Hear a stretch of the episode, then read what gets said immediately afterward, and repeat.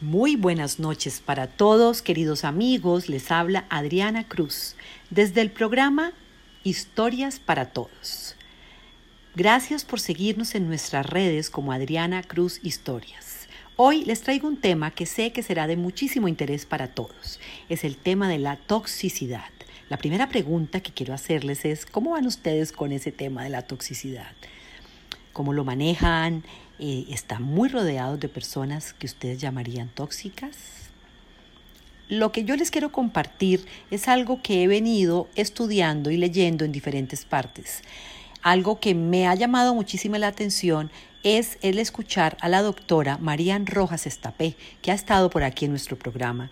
Y ella, como psiquiatra, que es tiene un, un, concepto o la visión como ella que ella tiene sobre la toxicidad es que no existen personas tóxicas, sino que son personas que tienen exceso de toxicidad y por supuesto eso hace que, valga la redundancia, se intoxiquen de cortisol, porque cuando no se equilibra, cuando estamos en permanente eh, eh, posición, la exposición a la el, al cortisol todo el tiempo, al miedo, a situaciones de alerta, a tener los puños así puestos permanentemente, pues eso hace que nosotros no tengamos ese equilibrio y es allí cuando nos intoxicamos y nos volvemos personas que la llamarían tóxicas, porque si eso no lo controlamos y es permanente, pues por supuesto que no vamos a permitir que nuestro cuerpo pues logre ese sano equilibrio.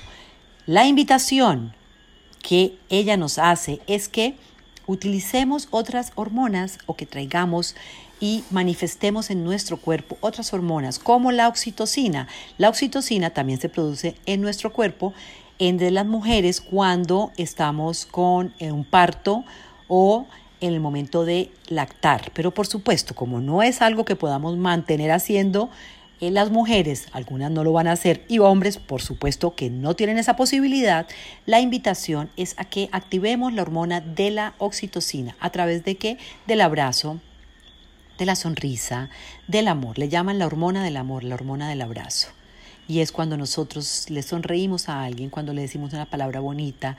Todo eso es una invitación para poder mantener activa la hormona de la oxitocina y contrarrestar el cortisol no significa que no vamos a tener cortisol, por supuesto que necesitamos, lo necesitamos en nuestro cuerpo porque es el que nos avisa del peligro.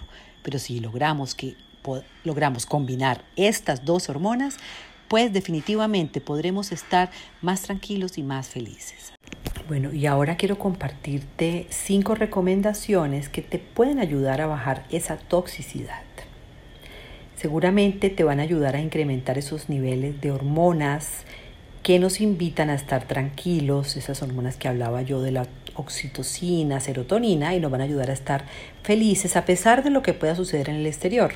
Nos va a ayudar a que nos podamos mover cuando aparezca la alegría, la tristeza, la ira, todas esas emociones que van a llegar, queramos o no, pero que tu felicidad no dependa de ellas, es lo importante, aprender a manejarlas, a graduarlas y así a no permanecer mucho tiempo en ninguna de ellas.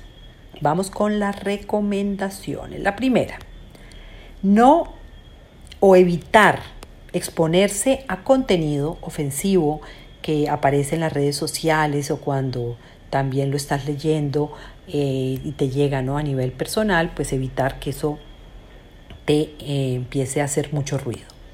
Examina la forma en que interactúas con los demás y trata de abordar todas las discusiones que tengas con respeto y empatía.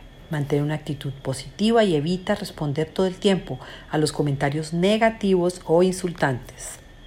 Escucha música que te haga sentir bien, la que tú desees, que te dé paz, que te dé alegría, nostalgia, también que quieras bailar, está perfecto. En resumen, que te haga feliz.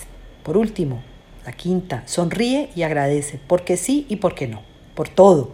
Y ojalá siempre, aunque a veces no te provoque. Nos seguiremos escuchando en nuestro programa de todos los días, historias para todos. Un abrazo.